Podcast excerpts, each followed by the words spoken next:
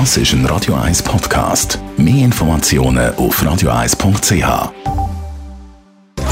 Netto, das Radio 1 Wirtschaftsmagazin für Konsumentinnen und Konsumenten, wird Ihnen präsentiert von Blaser Greinicher. Vertrauensvolle Beratung und Verkauf von Immobilien blasergreinicher.ch Adrian Sutter. Eine Analyse von Google-Bewertungen zeigt, wo in der Schweiz die besten Hotels sind. Gemäss dem Tagesanzeiger kommen die Hotels in der Deutschschweiz besser weg als die in der Westschweiz. Was aber auch auffällt, ist, dass kleinere Hotels und Familienbetriebe viel besser bewertet werden als grosse Hotelketten.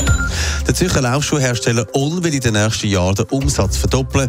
Das sind Zukunftspläne, die heute angekündigt worden sind. Man will einen Umsatz erzielen von 3,7 Milliarden Franken.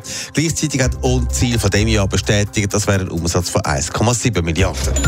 Der Börsengang vom Sandalenhersteller Birkenstock soll einem Unternehmen 1,6 Milliarden Dollar einbringen. Die Aktie soll zwischen 44 und 49 Dollar kosten. Damit wäre Birkenstock zum Start von ihrem Börsengang rund 10 Milliarden wert. Und apropos Börsengang, bis heute hat Sando als Teil vom Grosskonzern Novartis gehalten. Ab heute geht die Traditionsmarke aber einen eigenen Weg und wird an der Schweizer Börse gehandelt. Adrian Sutter, eine Trennung, die vor allem mit der Strategie zu tun hat. Ja genau, die beiden Konzerne gehen eigentlich diametral eine andere Richtung. Novartis wird sich mehr auf teurere Medikamente fokussieren, zum Beispiel Krebsmedikamente. Und Sando geht auf die andere Seite und konzentriert sich auf Generika, also Nachahmenprodukte, die in der Regel auch günstiger sind. Und weil die Geschäftsfelder verschieden sind, will man auch eigene Wege gehen. Konkurrenten werden sie ja nicht, aber was ist an der Börse zu erwarten für Sando? Ja, das sind Schätzungen um, zum Beispiel von der Wirtschaftsagentur AWP. Die gehen davon aus, dass die Aktie einen Kurs wird haben von 26 bis 33 Franken.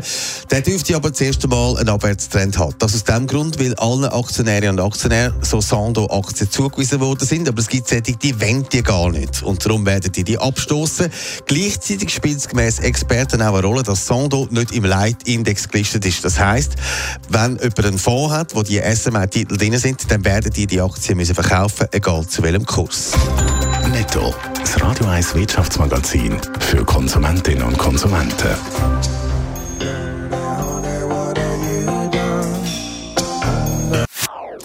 Das ist ein Radio 1 Podcast. Mehr Informationen auf radio1.ch.